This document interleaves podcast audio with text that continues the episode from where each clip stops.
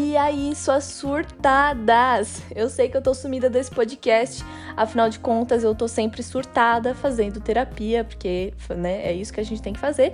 No episódio de hoje, a gente vai entrevistar a Jay da, lá do Instagram, Jay na Gringa, que é uma pessoa maravilhosa, mora nos Estados Unidos, cria conteúdo sobre os Estados Unidos.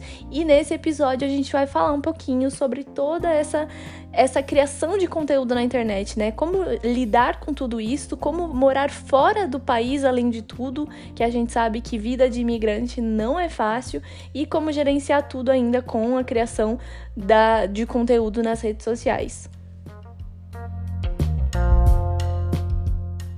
Seguinte, eu queria começar falando o fato de você ter, tipo, sumido das redes sociais e o que que isso, tipo, como foi tomar essa decisão.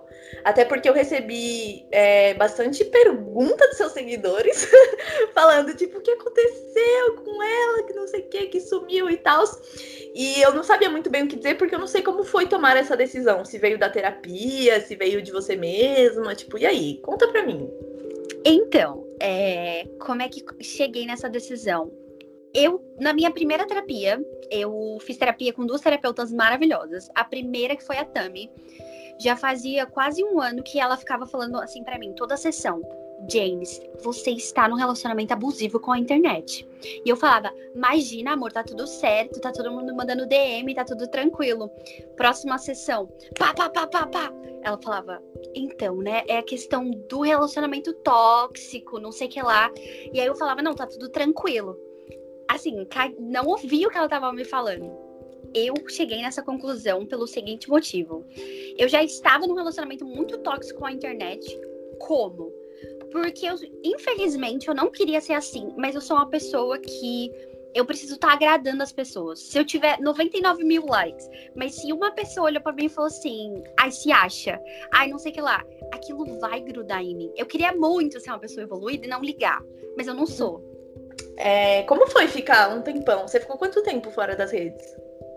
Cara, eu fiquei um mês fora da internet, sabia? Assim, do Instagram. Foi muito bom! Mentira, deixa eu. É eu percebi que assim, tudo na vida que a gente tira de um lugar ou fica, fica um vazio ou preenche com outro espaço, né? É, e eu percebi que eu tava usando a, a, rede social pelo fato de morar fora e o fato de não ter muitos amigos aqui nesse país, era uma maneira que eu tinha de socializar.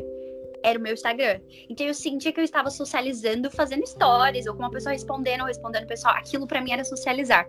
Enquanto eu tirei aquilo da minha vida, ficou um buraco eu falava assim, gente, eu tô com uma vida muito vazia. Eu senti assim um rombo muito grande na minha vida quando tirou aquilo.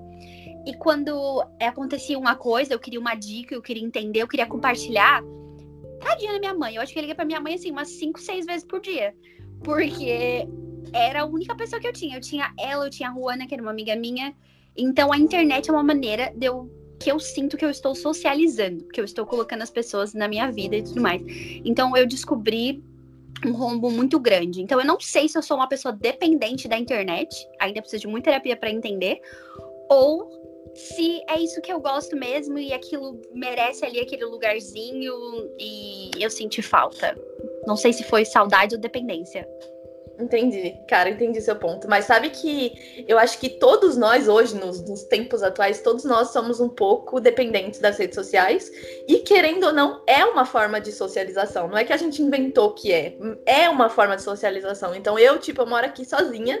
E eu moro aqui há três anos sozinha. E desses três anos eu consegui não me afundar num fundo de, de depressão e solidão, porque eu tenho a internet. Então, tipo, eu acho que é uma forma muito boa da gente socializar com outras pessoas. Comigo é assim também. Eu quero contar uma fofoca, eu, eu vou na internet, eu quero é, saber uma fofoca, eu vou na internet, eu quero saber uma dica, eu quero compartilhar uma, informação ou um momento feliz da minha vida, eu vou na internet. Então, eu imagino que você tenha se sentido assim no começo, mas você acho que você sentiu um pouco de liberdade também, né? De não ser em algum momento um, obrigada a, a, tipo criar um conteúdo, porque eu acho que eu também me sinto assim, por isso que eu falo isso, mas quando a gente tá criando conteúdo, em algum momento a gente sente que a gente é obrigado a compartilhar tudo da nossa vida e a gente não sabe separar qual é a, a minha personalidade que realmente eu compartilho, as informações que eu realmente quero compartilhar e as informações que realmente, tipo, são meio que privadas, assim, mais pessoais. Então, essa minha pergunta é, se você sentiu em algum momento essa, tipo, liberdade de falar, caramba, agora eu não tô mais sendo tanto é, obrigada, né, querendo, assim dizer, entre aspas, a compartilhar alguma coisa da minha vida e acabar deixando isso mais para mim Miga, olha, eu vou te contar uma coisa. Eu achava que eu queria trabalhar com a internet eu falava, gente, eu tenho que ser muito boa no que eu tô fazendo aqui, porque é isso que eu quero trabalhar. Isso aqui vai ser meu portfólio para quando eu quiser entrar numa empresa. E quando eu saí da internet, eu descobri que eu odeio a internet. E eu não quero trabalhar com isso. Eu não quero trabalhar com isso. Então eu tava, tipo, me iludindo. Eu tava fazendo as coisas com raiva, porque eu não queria fazer aquilo. Eu tava fazendo aquelas coisas obrigadas, porque, meu, não era aquilo que eu queria. Então era tipo um trabalho que eu estava frustrada. E eu tava uhum. ali, fazendo, assim, na força do ódio. Mas, quando eu saí da internet, eu descobri que dá para levar a internet como um hobby. Não é aquilo que eu quero fazer na minha vida, então eu vou levar como um hobby. Então, não é questão da liberdade, mas eu senti que eu vou fazer quando eu quiser, eu vou postar o que eu quiser. E sabe o que eu descobri? Que eu me sinto mais leve que eu fico mais leve e que eu passo uma energia mais leve e que as pessoas gostam de mim mais leve. Ou seja, eu estava ali me torturando para produzir uma coisa que eu achava que as pessoas gostavam. As pessoas sentiam que a minha energia estava pesada, elas não gostavam do que eu estava fazendo. Vinha o hate, como eu já estava incomodada e insegura sobre aquilo, doía mais.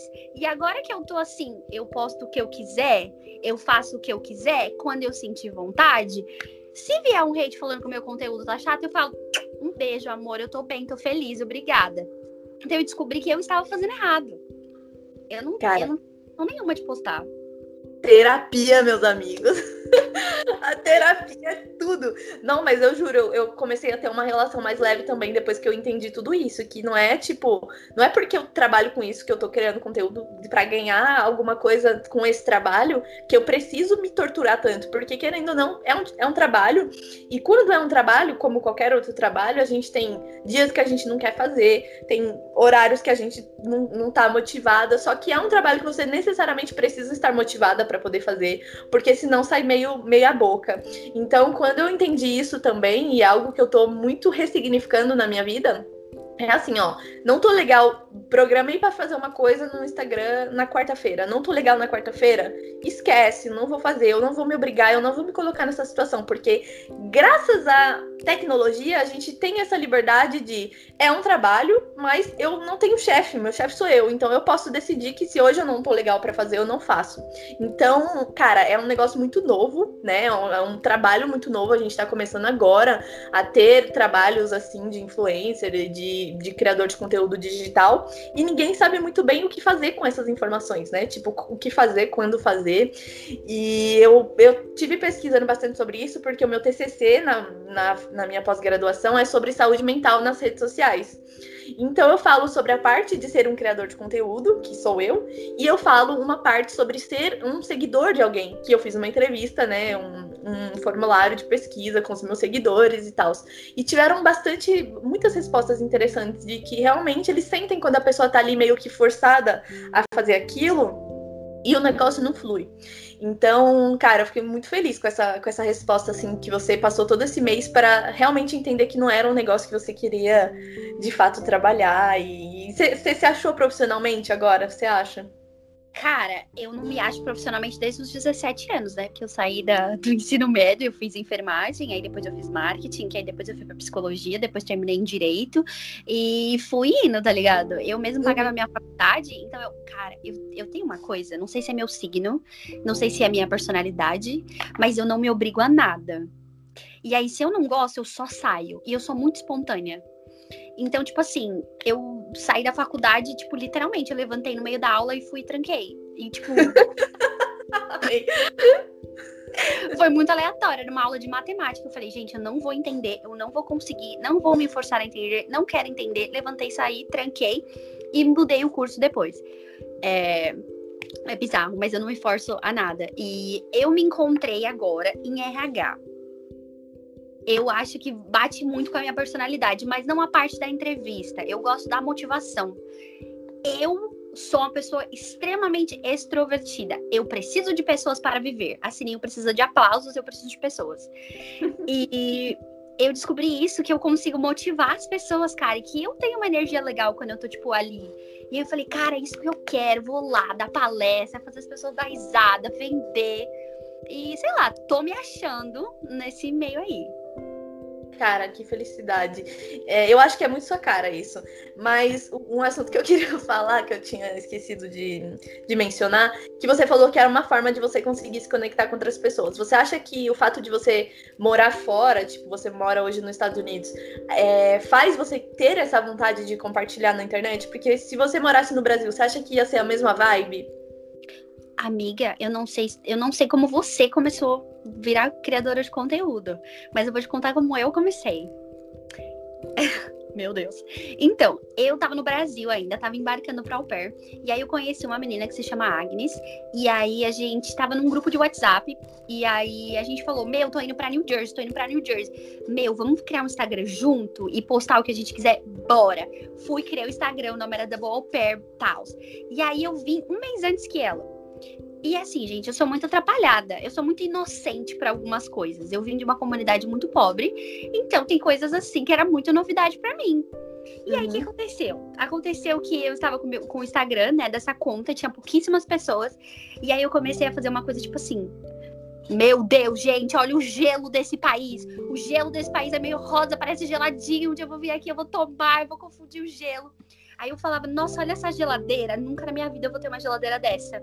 Será que eu peço pra... Tipo assim, eu comecei fazendo caça com umas coisas muito aleatórias. E aí, do nada, eu via que tava 100 seguidores. Mil seguidores, dois mil seguidores, três mil seguidores. E aí, o que é isso? E aí começou a vir um monte de seguidor. E eu continuei, continuei sendo besta. E aí agora eu cheguei num ponto assim que eu precisei hum, entender que nem todo mundo ali tá pelo meu bem, nem todo mundo tá, tá ali porque gosta de mim. E tem muita gente Inclusive, já recebi até DM sobre isso, tipo, de uma pessoa que falou assim: converti um hater, né? A menina falou assim: é, Jay, eu mandava seus stories para um grupo de amigas e a gente zoava muito você. Mas hoje em dia eu vejo que seu coração é maravilhoso e que você não estava forçando, você era aquela pessoa mesmo. Só que para mim, na época, eu tinha um ranço gratuito e eu achava que você estava sendo ridícula, que você estava não sei o que lá, quero te pedir desculpa, blá blá blá blá blá. Então eu percebi que, tipo assim, as pessoas estavam sempre comentando sobre mim, ou porque gostavam muito de mim, ou porque me achava muito forçada, me achava muito aleatória. E aí foi aí que começou, né, o caso do relacionamento abusivo com a internet, que era eu sendo besta e as pessoas achando que eu tava me forçando. Caramba, mas se você voltasse pro Brasil hoje, você acha que você ia continuar com essa, com essa relação com a internet? Cara, não, acho que não sei. Na verdade, eu não me vejo em nenhuma possibilidade voltando pro Brasil, mas não por conta do, do país, né, gente?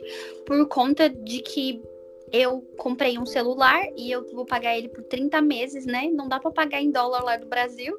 Eu aluguei um apartamento, também fechei um contrato de 15 meses, né? E aí, se eu voltar pro Brasil, imagina pagar aluguel em dólar. Então, tipo, tenho muitas raízes aqui, tá ligado? E que, tipo, não faz sentido. Eu nem me imagino voltando pro Brasil. Cara, que massa. Mas aí, no caso, essa parte da socialização, tipo, você se sente sozinha morando aí? me sinto, me sinto meio sozinha morando aqui, sim, com certeza. Por conta de que, assim, você com certeza deve passar por isso. Tudo nesse país é 60 vezes mais. Quando que no Brasil eu casaria em 10 meses namorando uma pessoa? Mas nunca no Brasil, literalmente. Aqui é assim, tu ama, mas tu ama de verdade. A pessoa é tua amiga, a pessoa é tua amiga de, de desde que tu nasceu do berço. Então é tudo muito intenso nesse país. Então, você se sente sozinha pra caralho. Porque, por exemplo, eu no Brasil, tinha, eu não sei se posso falar caralho, desculpa. Eu tinha uma rotina muito louca. Eu acordava às 6 horas da manhã, eu trabalhava, pra vocês terem noção, quem é de São Paulo vai entender. Alô, Zona Leste, obrigado, comunidade, família, da Zé.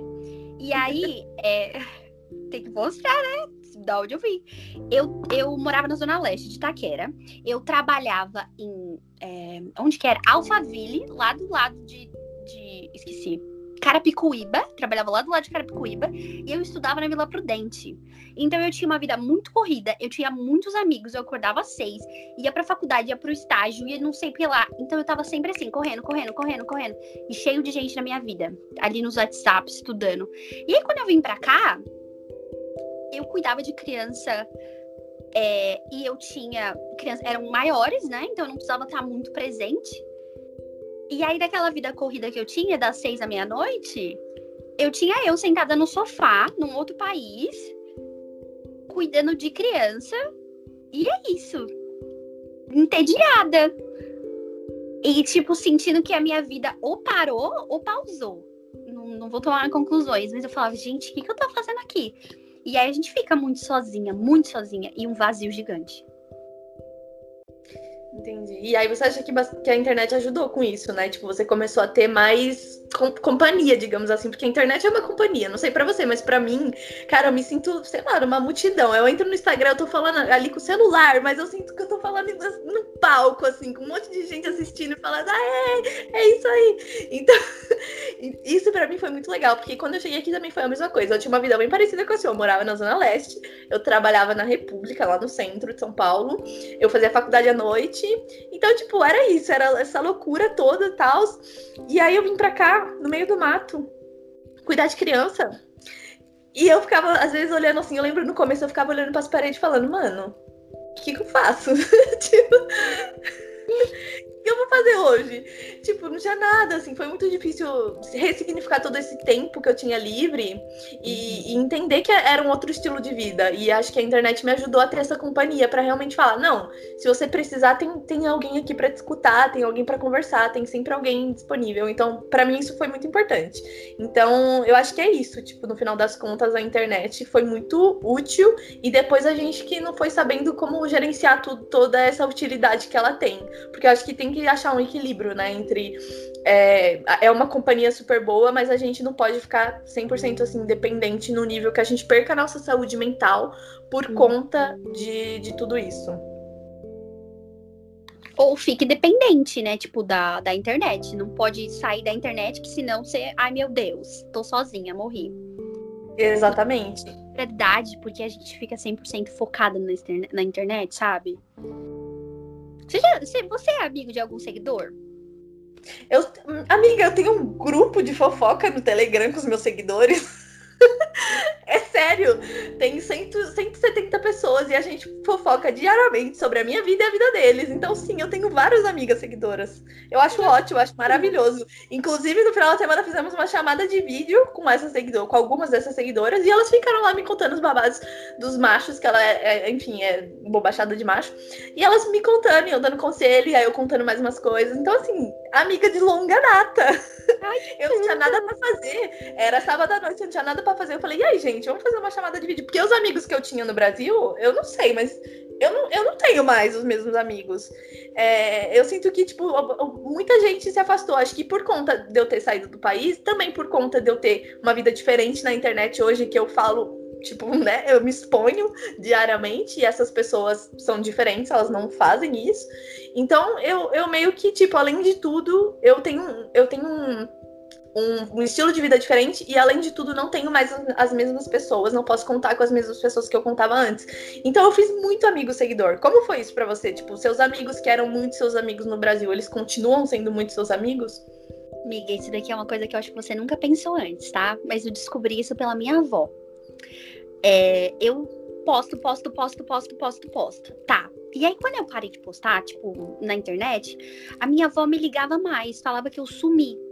Então, o que, que eu percebi? Que a minha avó acompanhava a minha vida. Ela sabia, tipo assim, para ela tava o mesmo relacionamento de quando eu tava no Brasil, porque o jeito que eu postava stories parece que eu tava falando com ela.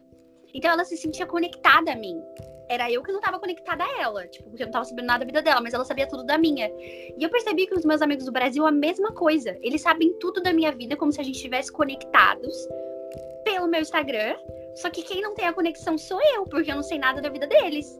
Mas se eu ligo, tipo assim, eu não tenho que contar nenhuma novidade. Parece que eles, eles que me perguntam tudo, sabe? Mas, com certeza, deu uma sumida, assim, absurda, mas por uma questão de.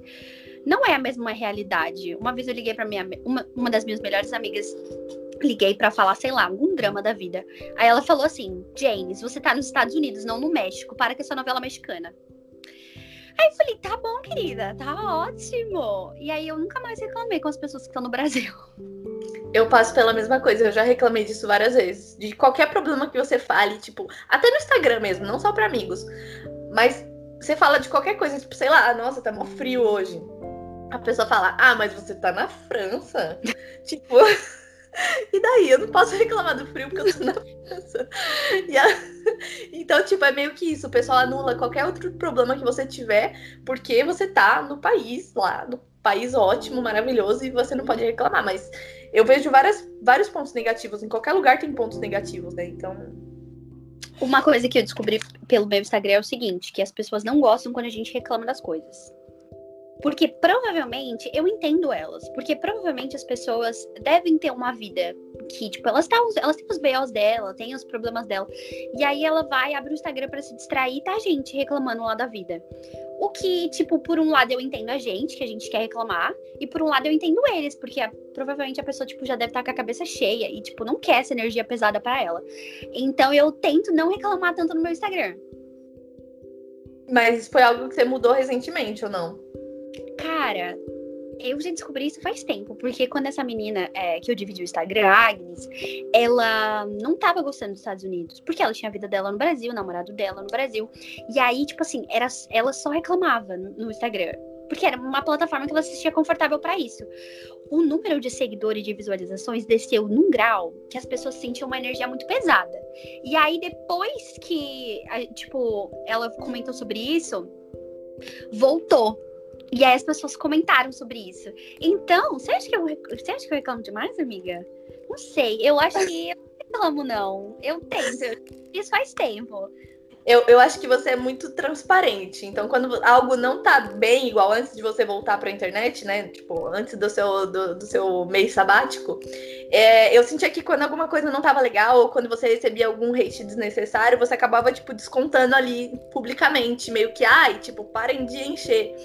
E, e, eu percebia que isso acabava piorando, ao invés de ajudar, tipo, as outras pessoas que estavam ali que não tinham meio que nada a ver, elas ficavam mais chateadas com isso. Então eu já percebi isso também, eu quando faço isso. Então, quando eu fico muito brava com, alguma, com algum seguidor e eu decido falar na câmera, ó, oh, gente, isso, isso, isso não foi legal, Aí recebo mais um monte de gente falando, não, mas poxa, a pessoa não sei o que lá e tal. E daí acaba virando uma bola de neve. Então já percebi que realmente reclamar não é a solução.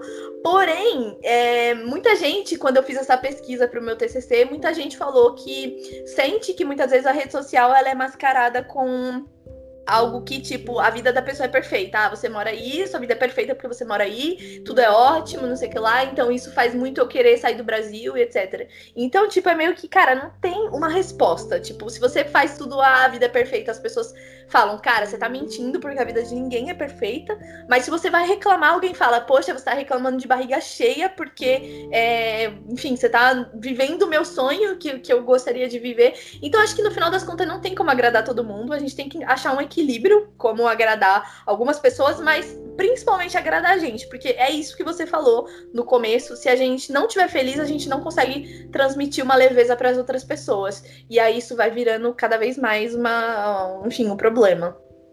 Outra contradição da internet que eu acho um absurdo e que eu descobri isso na prática e doeu pra, cara...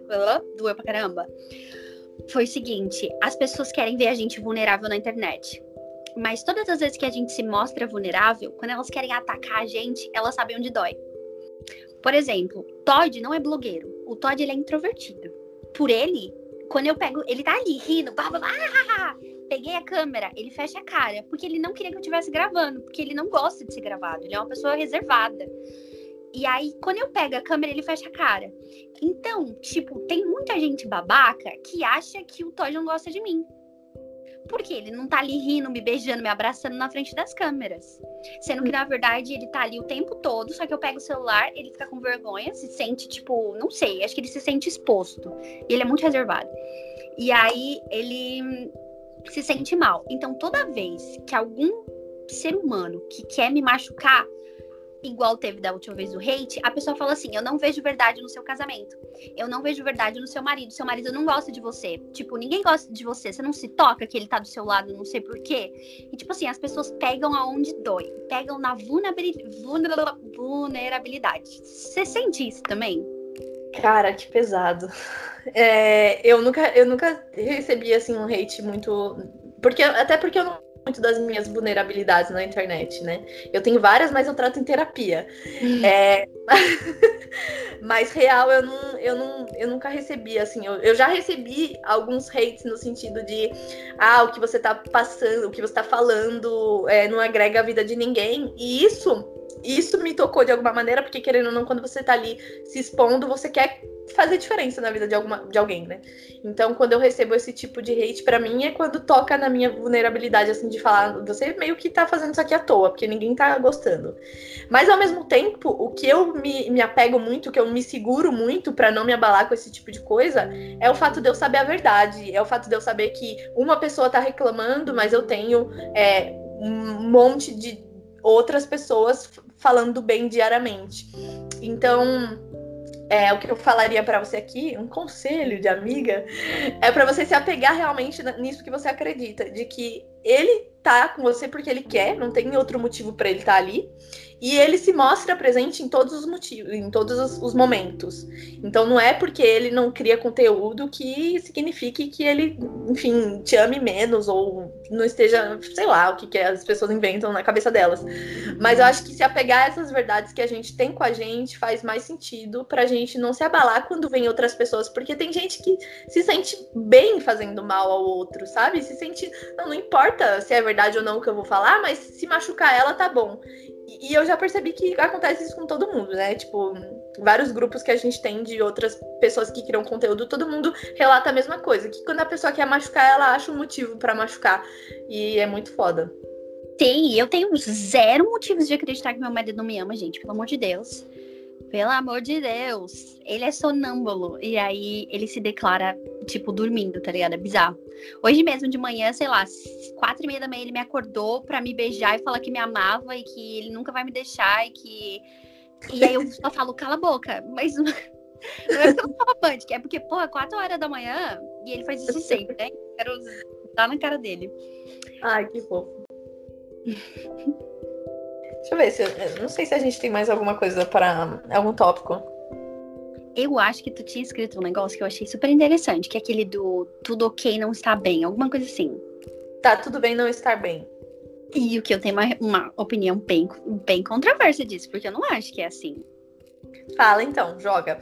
É, pra, pra, vamos só situar as pessoas, que eu tinha escrito no roteiro uma frase, é, tá tudo bem não estar bem, que era uma frase que tá rolando bastante na internet ultimamente, porque ninguém está bem.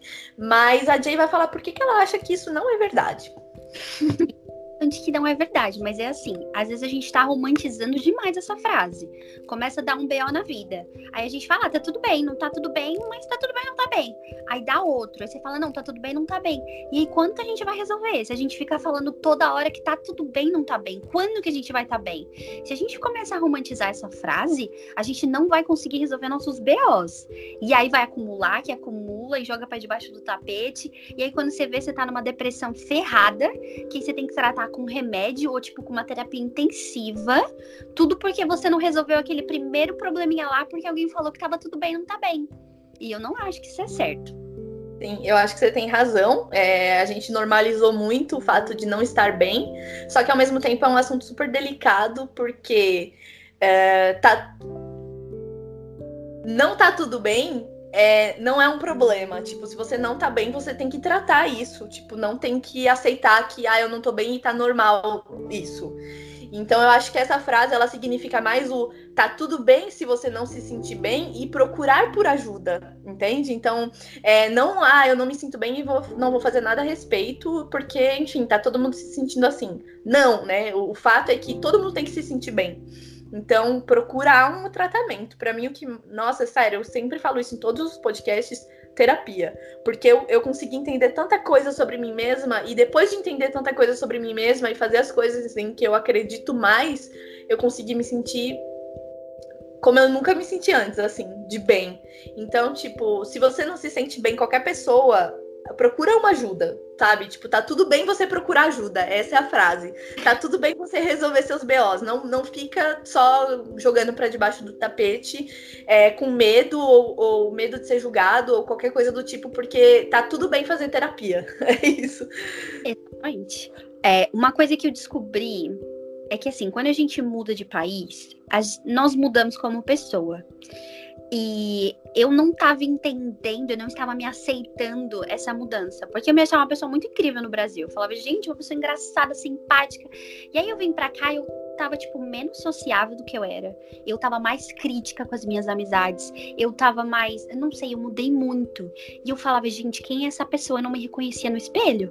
Eu falava, que horror, não sou essa pessoa, não quero ser essa pessoa. E eu ficava nessa luta interna. E eu descobri, gente, que quando a gente muda é, são situações diferentes, são é um tipo assim, um ambiente diferente. Claro que você vai mudar como pessoa.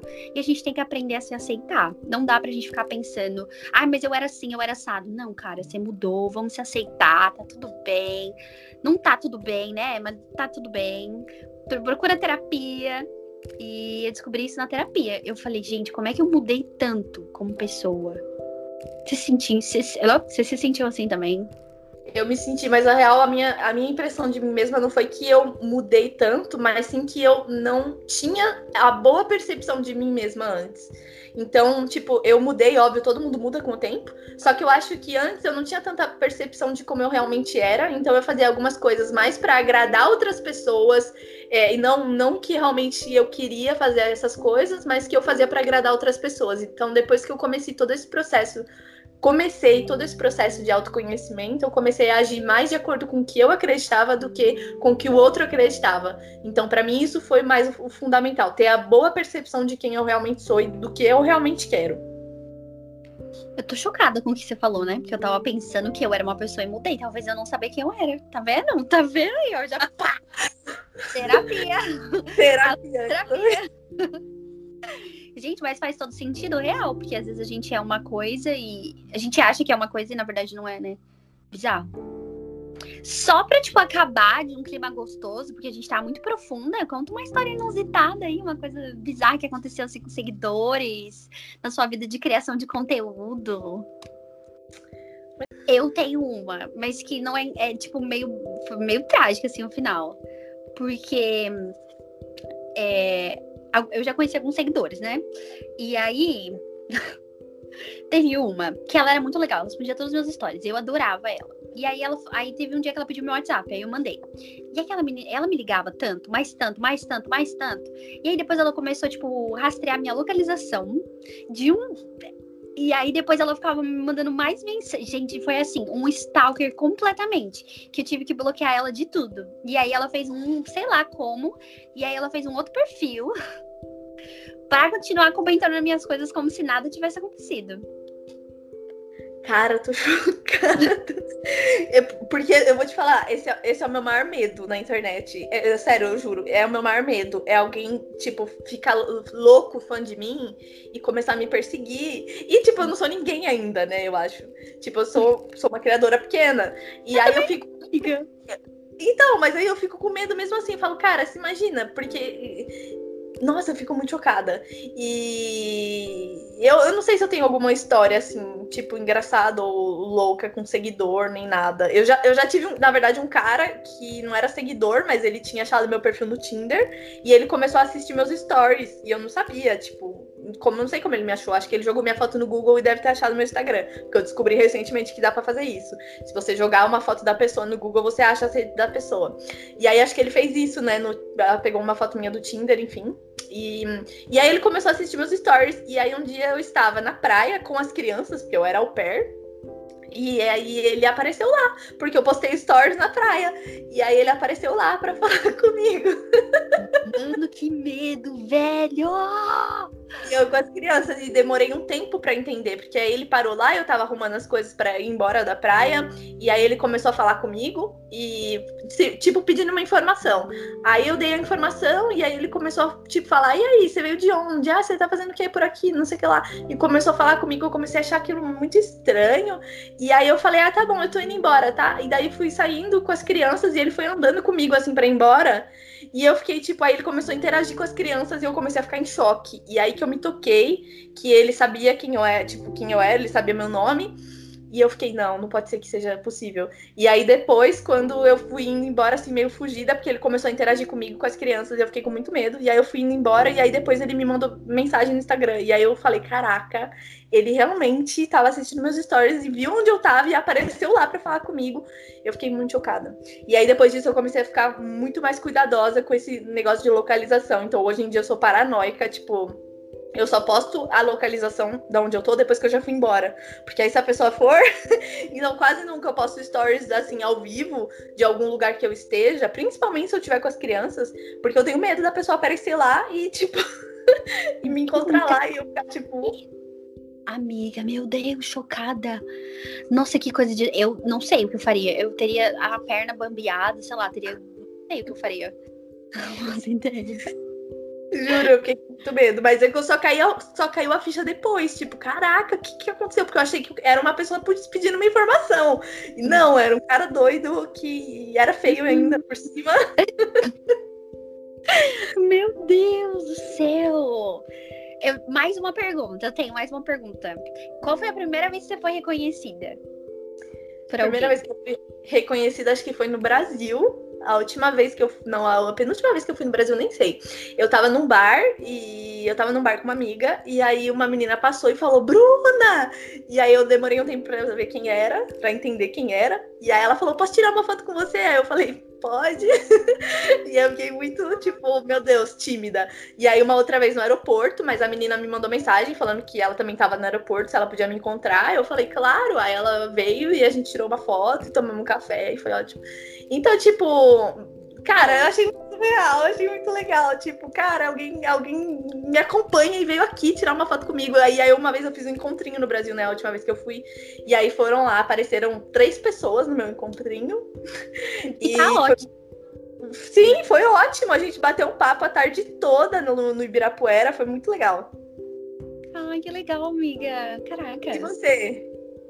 Ai, gente, a minha primeira vez foi muito vergonhosa, como todas as primeiras vezes, né? Mas também que lugar que a pessoa foi me encontrar? Estava na balada, uma balada brasileira. Acho que foi meu segundo encontro com o Todd, segundo ou terceiro encontro. E aí bebi, bebi, bebi, bebi. Aí fui no banheiro, aí a menina falou assim: Tu é a dia que faz os vídeos, não? Eu falei, sou eu. Aí a menina era mó gata, né? E aí eu, solteira, né? Que eu não tava namorando. Aí ela falou assim: ah, pode tirar uma foto? Eu falei, só se você me der um beijo. Oh, meu Deus, piranha! Gente, que absurdo! Eu falei, depois eu entendi. É porque na hora o álcool subiu, eu não. Eu, né, não faria uma coisa dessa. E aí ela deu risada, me deu um selinho, tirou uma foto. E aí eu falei, gente, aí depois que eu cheguei em casa, que aí o álcool passou, eu falei, será que aconteceu aquilo mesmo? Será que eu entendi o que aconteceu? Mas essa foi a primeira vez. Aí a segunda vez foi no Brazilian Day, que teve aqui em Nova York, teve em Nova York. E aí eu fui com uma amiga minha. E aí uma menina falou assim: Tu não é a menina que faz aqueles vídeos, não? É sempre assim. Ela sempre fala que eu sou a menina que faz uns vídeos. E eu falei, sou. Aí ela falou, cara, nossa, eu adoro você. Posso tirar uma foto? Eu falei, ai, sim! Morrendo de vergonha. E minha amiga aqui, ó. Ah! E eu, ah! E aí eu fiquei mais feliz que a menina. Tipo assim, ela tirou uma foto, às vezes ela não fez nada com a foto, e eu aqui, tipo, uhul, Beyoncé! Para! Ai, gente. Eu também me senti assim, tipo, meu Deus, eu sou Beyoncé, eu sou famosíssima aqui com essa foto. Ai, amiga. É, e aí assim a vida foi indo. E aqui em Maryland tem uma comunidade muito grande de BR, né? E aí o pessoal tudo me conhece. Aí toda vez que eu vou lá, o pessoal, tipo, me zoa. Não é tipo que me zoa, me chama de blogueirinha. A blogueirinha. Tenho nem nome. é, eu já, eu já deixei de achar isso uma zoação, assim, antes eu achava, tipo, super ofensivo. Porque, querendo ou não, é uma maneira da pessoa tentar desmerecer, assim, algo que a gente faz. Mas depois eu comecei a falar, quer saber? Você quer me chamar de blogueirinha? Tô nem aí, tô ganhando dinheiro com isso, tô fazendo meu trampo, tô ajudando as pessoas. Você acha que eu vou ligar que estão me chamando de blogueirinha pra me ofender? Tô nem aí. Eu acho que eles não sabem meu nome mesmo e me chamam de blogueirinha, porque Jay não é o nome lembrar. Não é tipo na maldade, é questão do nome mesmo que é difícil. Tem razão, pode ser. Mas eu não sou blogueira, gente, porque, tipo, cara, a gente devia inventar esse negócio. Blogueira não é quem escreve, não é quem tem um blog. Eu não escrevo, eu sou péssima, eu sou disléxica, não sei escrever. Eu sou. Eu faço blogueira. Um não! Eu sou criadora de conteúdo. Me chamo de vídeo. É, sei lá, acho que tem. A gente tá tentando entender ainda qual é a profissão, mas. Caralho, que a gente tá fazendo nessa internet, que eu ainda não entendi. Exatamente. Mas enfim, é isso. Muito obrigada pela sua participação. Divulga suas redes sociais para os seguidores surtados. Gente, muito obrigada para quem ouviu até aqui. É, foi um prazer ter essa conversa com a Bru. Espero que vocês tenham gostado de ouvir nossa conversa. Filosofamos, fizemos piada, passamos uma energia positiva. Eu tô mandando agora essa energia positiva para vocês aí. E é isso. Quem quiser me acompanhar, me segue no Instagram, arroba J-na-gringa, J-A-Y na gringa. E é isso. Eu tenho um canal no YouTube, quase não uso, porém, quem quiser ver uns vídeos lá, também é Jay na Gringa. E que mais? Você mora é... onde? Em Nova. Em... Ah, sim, eu moro na Virgínia, nos Estados Unidos. Mais especificamente em Alexandria, se tiver alguma pessoa que queira me stalker. Brincadeira, já dando munição, né? Amei. Amei. Obrigada pela participação, amiga. Beijo. Beijo. Tchau, tchau.